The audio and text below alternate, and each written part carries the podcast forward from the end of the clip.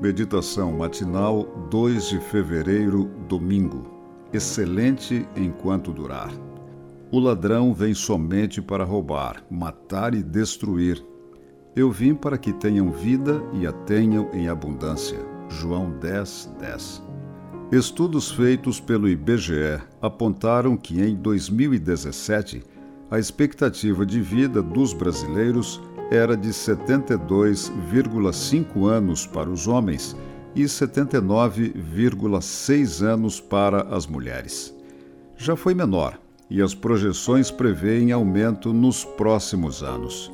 No entanto, a julgar pelas conclusões a que chegaram pesquisadores da Escola de Medicina Albert Einstein de Nova York em 2016, ninguém vai superar a marca dos 115 anos esse é o teto da expectativa de vida, segundo eles.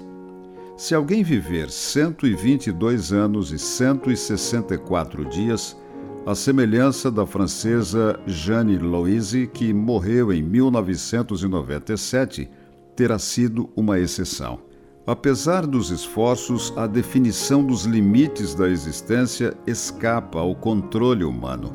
Por isso, o mais importante é viver intensamente cada momento, aproveitando as oportunidades para refletir a excelência de Cristo em nossa maneira de ser e agir.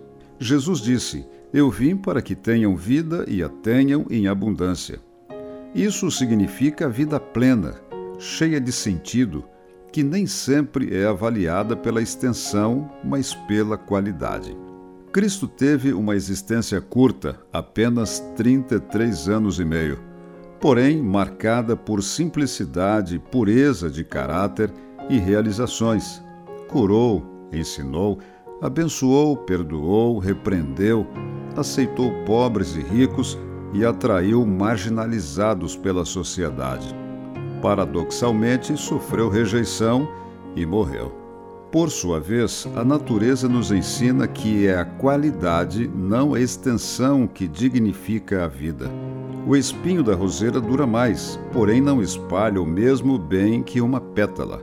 Vida abundante também não é caracterizada pela ostentação ou vaidade, mas pela simplicidade e pelo serviço altruísta, às vezes até anônimo. O orvalho cai enquanto todos dormem. Na escuridão da noite, ninguém o louva, mas ele faz seu trabalho abençoado à terra.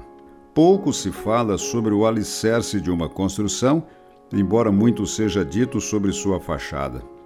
Entretanto, uma parte não existiria sem a outra.